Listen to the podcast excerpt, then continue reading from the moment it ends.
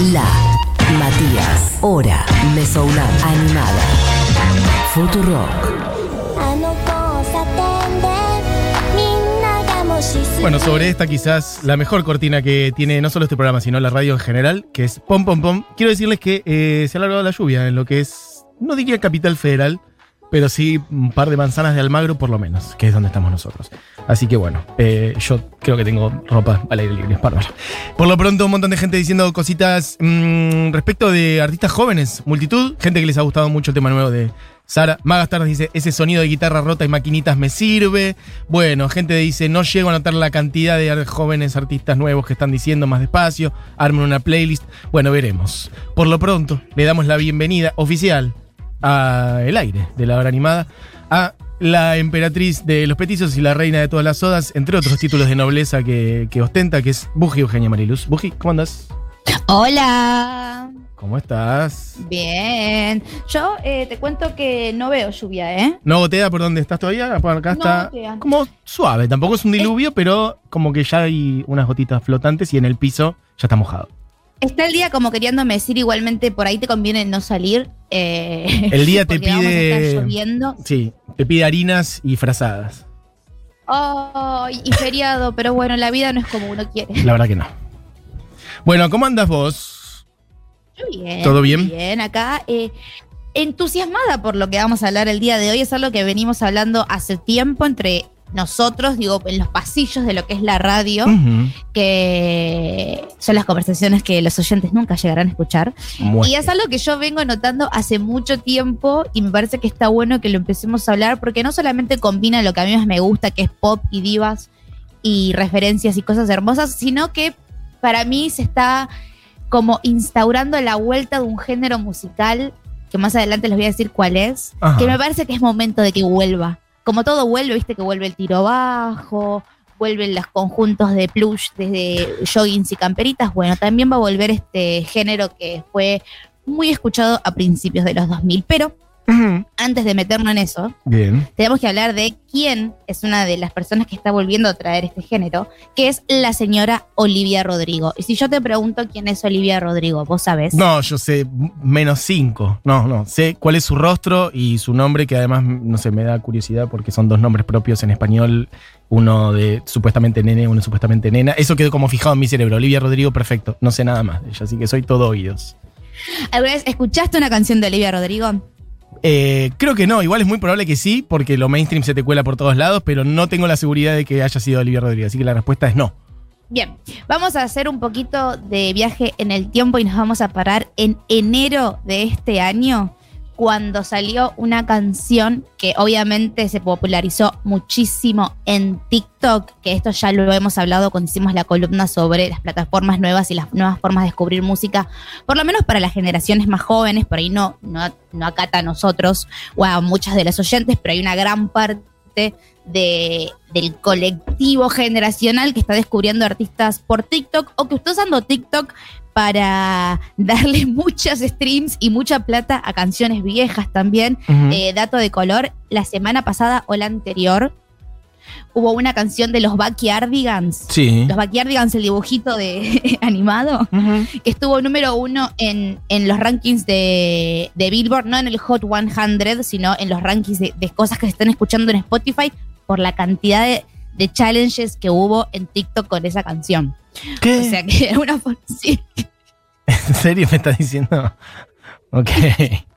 O sea, digo, como si bien entiendo que debe haber una porción muy grande de la audiencia que no usa TikTok, es medio lo que está haciendo que la plata se mueva en, el- en la industria, por lo menos eh, internacional. Por ahí tal vez TikTok no, no tiene mucho que ver con, con nuestra industria nacional. Igualmente, si, si uno de nuestros artistas se viraliza en TikTok, como pasó con Nene Malo, que llegó hasta Corea, por ejemplo, Claro. claramente eso le va a hacer entrar muchos dólares a, a su cuenta. Pero Olivia Rodrigo es una artista que se viralizó en TikTok porque en enero sacó una canción que se llama Driver's License, que fue un hito eh, que estaba todo el mundo escuchándola, que fue la primera canción que ella sacó, o sea, es el primer single, y esta canción fue la que rompió el récord de Spotify de más streams en un día. Y la que llegó más rápido a los 100 millones de reproducciones. Para que te des una idea, hoy esa canción tiene 800 mil millones de reproducciones. No, 800 millones de reproducciones, no 800 mil, 800 millones de reproducciones. Bien. Perdón, me cuestan los números. Está bien. Y Da Kitty, por ejemplo, que es una canción de Bad Bunny, que es el artista más streameado, es de noviembre de 2020 y tiene 893 millones. Sea, ¿Bad Bunny es el 93 artista más streameado en Spotify? El año pasado fue el artista más streameado, sí, Buena. ¿A nivel global? a nivel global. Buena. Ah, no sabía. Yo me imaginé que iba a ser una especie de BTS o algo por el estilo. Pero Bad Bunny ganó. No, Wow. No, BTS, eh, dato de color, BTS no tiene tantos streams en Spotify como debería tener porque en Asia se usa otra, Otra plataforma, plataforma, que se llama. Melon. Ok, perfecto. Pero justamente tengo acá Dynamite. que Ujú. Dynamite salió en agosto del año pasado, que fue como la, es la primera canción de BTS en español y como que les dio muchísima notoriedad en lo que son las radios yankees sobre todo, porque por primera vez pasaron, pasaban temas enteros porque estaba todo en inglés. Y ese, ese, ese single en Spotify tiene solamente 100 millones de reproducciones más que el de Olivia Rodrigo y es de agosto. El de Olivia salió en enero. Claro.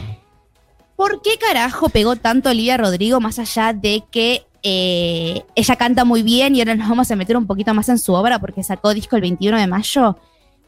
La canción tiene un puente Sí. espectacular. Ya, quiero escuchar la canción. Así que. Pará, Perfecto. pará, porque te voy a hablar del puente. Pero la canción, el puente es tan espectacular. Sí. ¿sí? La canción es una balada de amor linda, ella tiene una voz muy linda, el video es lindo estéticamente. El puente es tan espectacular que hay gente que está diciendo que es uno de los mejores puentes del siglo. Bueno, bueno, se calman muchísimo. Está bien. O por lo menos de los top 10 puentes de canciones. Me ¿sí? mata Yo lo no específico.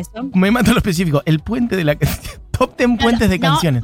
Está muy bien. El- Me gusta. El puente fue la parte que se viralizó en TikTok y fue tan popular que Saturday Night Live hizo Sí. un sketch Sí. sobre el puente. Y ahora, para que vos me escuches y entiendas lo que estoy diciendo, Sí. te pido por favor, Diegui, el audio 1, que es solamente el puente de la canción. Ok. I guess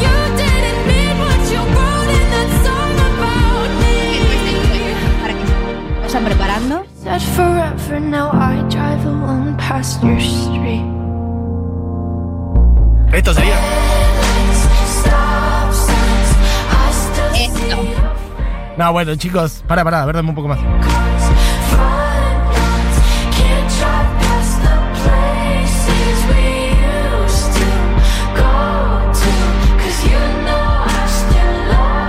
No, bueno, yo no voy a, a ponerme a juzgar. Es una linda canción. Yo diría que esa es una etiqueta que le queda bien. De ahí a decir que son los mejores puentes de la historia de la humanidad, me parece que es un poco mucho. Para mí también, It's my humble opinion. Pero es un gran puente. O sea, después te- los acompaño que hagan la- el, el ejercicio de llorar con esta canción, Sí. escucharla toda y a esperar a que explote el puente, porque obviamente escucharlo fuera de contexto no es lo mismo. Ahora Diego lo va a poner eh, de fondo la canción, pero no quería que escuchen el puente antes de que yo se los muestre, porque eso es lo que armó a Olivia Rodrigo como la artista que es hoy en día, que está absolutamente en todas las plataformas, en todos los medios internacionales, y obviamente acá no, porque estamos un poco más encerrados que en el hemisferio norte del mundo, pero la publicidad que están haciendo, yo hoy abrí Spotify para buscar una cosa y lo primero que me apareció fue Olivia Rodrigo. Hay billboards en otros lugares, en otras ciudades del mundo, que probablemente si estuviésemos acá con más dinero y no estuviésemos tan azotados por la pandemia, también estaríamos viendo eso, porque es una artista que tiene atrás a Interscope, que es una, eh, una, una filial de Universal Internacional. Y hay mucha gente que está saliendo a decir que en realidad Olivia Rodrigo es una industry plant, o sea, una persona que las discográficas hypean, haciendo creer a la gente que tiene una audiencia orgánica porque viene de la parte más indie, pero en realidad no es así. Eh, sí, es la historia igual de la música de las últimas décadas, no es algo que exista ahora, pero sí, total, básicamente, ¿no? Como que las industrias, las discográficas plantan artistas y te dicen esto es lo que va, esto es lo que hay que escuchar y tiene un millón de. Nada, que tiene una convocatoria enorme y en realidad no es tanto, pero como una especie de profecía autocumplida se termina generando ese público, digamos, que al principio por ahí no existía. 100%, pero Olivia Rodrigo es una nena que a los 5 años la metieron en clases de canto a los padres y desde esa edad la están intentando meter en la industria del entretenimiento. A los 12 años llegó a Disney, ahora tiene 18. Digo, no es una persona que salió de un repollo, sino es otro de estos tantos niños que los agarran, Sí. ¿no? Eh, los moldean desde chiquititos, casi como si fuese la industria del K-pop, simplemente que en vez de ser agarrados por una empresa, son agarrados por sus padres. Sí, igual me decís que Eh, está Disney en el medio, o sea que medio que ya está, la respuesta ya está. Está Disney atrás. Sí, pero ella no, fi- ella no firmó con Disney para hacer su disco, ella firmó con Universal. Bueno, en vez de seguir la línea de artistas como Selena Gómez, Miley Cyrus, los Jonas Brothers en su momento, se fue a firmar con una discográfica, entre comillas, competidora de Disney, que también eso hace que las canciones puedan decir algunas malas palabras, por ejemplo, que es algo que normalmente con las discográficas de Disney no suceda, y hace que ella pueda, ella pueda tener como una imagen más adolescente, pero no adolescente correcta como tenía en su momento Selena Gómez, sino más como una adolescente de verdad. Ok. Eh, para toda una generación que estos artistas con los que yo crecí ya son viejos. O sea, una chica de 17 años no se puede hoy en día eh, como sentir muy representada, tal vez por lo que está haciendo ahora Miley Cyrus, que está mucho más disruptiva que cuando salió, y se necesitaba llenar el vacío de ídolos adolescentes con alguien, porque pensá que los One Direction ya están cerca de los 30 años. Eh, eh, Harry Styles, bueno, que es un One Direction, digo, Lord ya empieza a tener 23, 24 años, o sea, Lord era un artista adolescente hace 5 años. Sí. Y toda una generación de gente que está cumpliendo 16, 15, 14, que está buscando artistas que sean más cercanos a su, eh, a su edad. Y Olivia Rodrigo para mí es una de ellas. Total.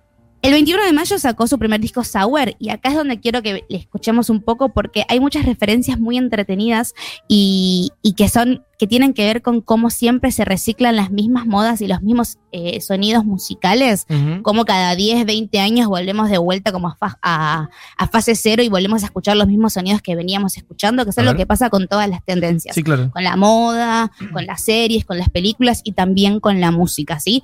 Lo primero que te voy a ir pidiendo, Diegui, es eh, que me muestres la canción de ella, Good for You, por favor. Good for you. I guess that you've been working on yourself. I guess the therapist I found for you, she really helped. Now you can be a better man for your brand new girl.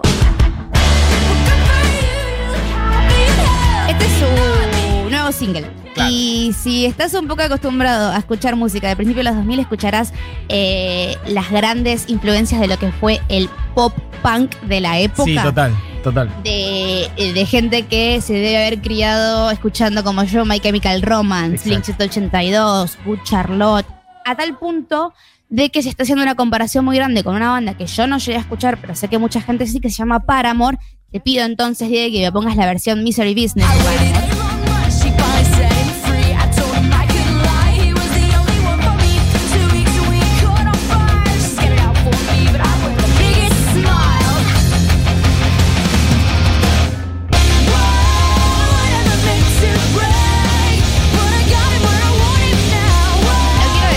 suenan Sí. casi iguales. Está bien. Lo que tienen es como una variación, o sea, como que hay una incorporación de la guitarra eléctrica en plan como furia, ponele, para remitir a algo de alguna vez fue el grunge o el punk o el rock, pero con una pátina como de melodías y voces más adolescentes. Es es- es súper, súper pop al mismo tiempo. Para Claro, tal las cual, es. canciones se parecen tanto la una a las otras que ahora hicieron un mashup y parecen que es la misma banda. Poneme el mashup, Diego.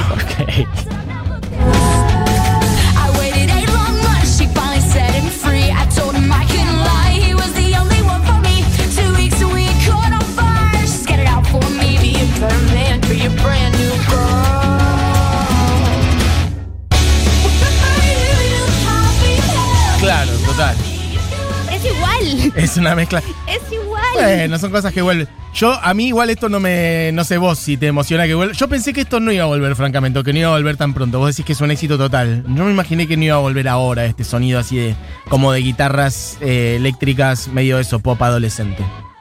Para mí, mira, a mí no me va a emocionar, pero porque yo tengo 26 años y ya no odio más a mis papás. A mí esta música me emocionaba cuando tenía, no sé, 14, Claro, 15, total. 16. Sí. Me parecía que el mundo estaba en mi contra y tenía una angustia adolescente muy grande y me tiraba en la cama a llorar con eh, The Smiths, ¿entendés? Hoy en día es la música que de, este, de, de esta sonoridad que me emociona es la música que me hace acordar cuando yo la escuchaba cuando era chiquita.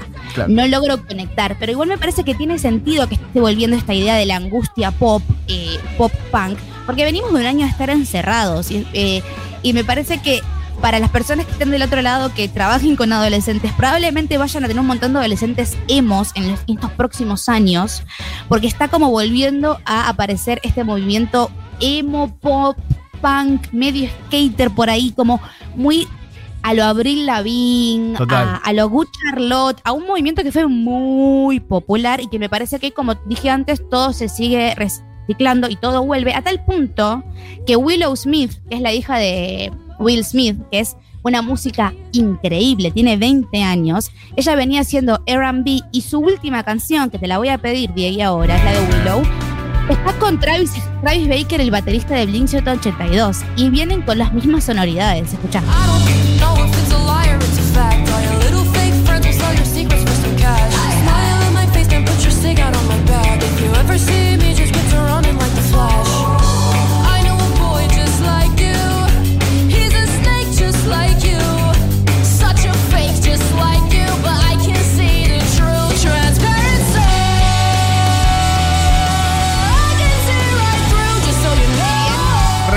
Sonidos 2000 total. 2000 2000, Si bien el total. tema de Willow tiene, al principio tiene como un guiñito más al post-punk, me parece, digo, la gente que tiene 20 años, porque estas chicas tienen 20 y 18 años, están empezando a agarrar este sonido de vuelta y me parece que es lo que vamos a estar escuchando por lo menos en el 2021 y en el 2022.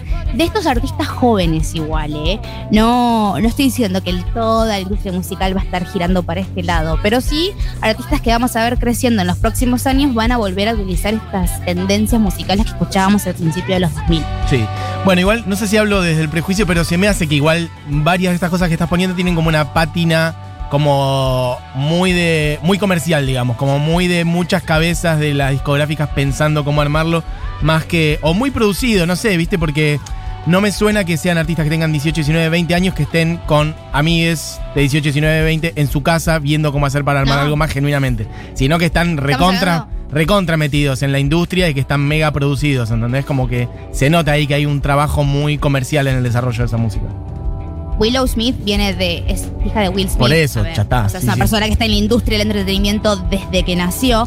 Eh, Olivia está desde que tiene 12 años trabajando en Disney, que si bien ahora no está trabajando musicalmente para Disney, es una pata dentro de la industria del entretenimiento. Y estas movidas nos pueden gustar más o menos, pero están armadas también. Sí, Tipo, por Rick eso, Lavigne no, estuvo armado, Good Charlotte estuvo armado, tienen una estética, tienen ropa, tienen merchandising, tienen eh, peinados, tienen ropa, toda una serie de cosas que se van armando para armar un movimiento adolescente, una tribu urbana, que siempre terminamos haciendo lo mismo 15 años más tarde. Sí. Igual, este no es la única referencia musical que encuentro en Olivia, porque Olivia escribe de, de la escuela de compositoras de Taylor Swift. Eh, que si querés puedes ir poniendo algunas de las canciones que te puse para, para comparar con Taylor Swift, Diego, que tiene una manera de escribir muy parecida a los discos de Taylor, de hablar de las parejas, del amor, de romper con una persona, que también es una chica de 18 años, o sea, no, no estoy esperando que haga una canción sobre el manifiesto comunista, ¿no? Pero encuentro una similaritud con Taylor, que Taylor ya salió a decir que Olivia era su hija, entre comillas, y por eso Olivia también explotó tanto, porque cualquier artista que tenga el sello de aprobación de Taylor Swift sube del subsuelo al penthouse en cinco segundos. Pero esto es parecido a Taylor Swift.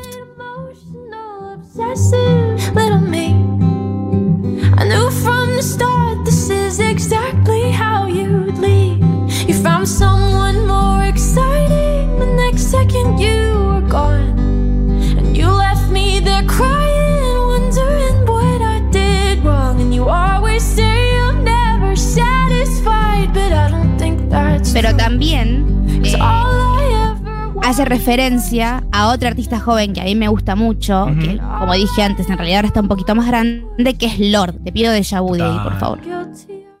Igual Lord tiene hoy 24 años, creo.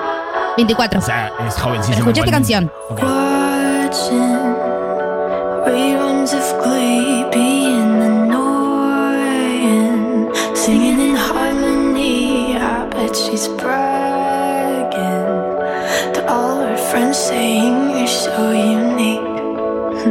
Esto parece el primer disco de Lord. No melodrama, sino pure heroin. Ujú. And we did that too. She thinks it's special. Y obviamente el disco entero hace un montón de referencias a su exnovio y hay un conflicto con una artista de Disney en el medio porque se ve que el chico con el que salía la dejó para salir con esta otra chica que es un poco más grande y un montón de pensamientos y sentimientos que volvemos a encontrar repetidas veces en un montón de discos. Me parece que es un artista interesante. Bien.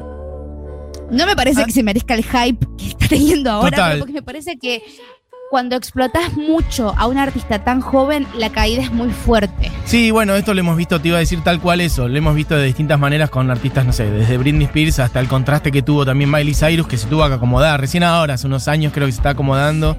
Qué sé yo, ¿viste? Tampoco es para caerle a ella. Esto de que la industria No. arme a alguien ha pasado no solamente con figuras de, de pibas o pop en estos últimos años, ha pasado en toda la historia, ¿eh? Todas las décadas tuvieron siempre la industria tratando de armar algo y después también lo que viene más por abajo, los más genuinos si se quiere o los más independientes. Y después todas esas cosas se vinculan. Las discográficas contratan a alguien independiente, alguien de que está en la discográfica se va y rompe, como que, bueno, nada, circuitos de, de ¿qué decir? De apropiación de lo que es más genuino y a la vez la industria tratando de armar algo.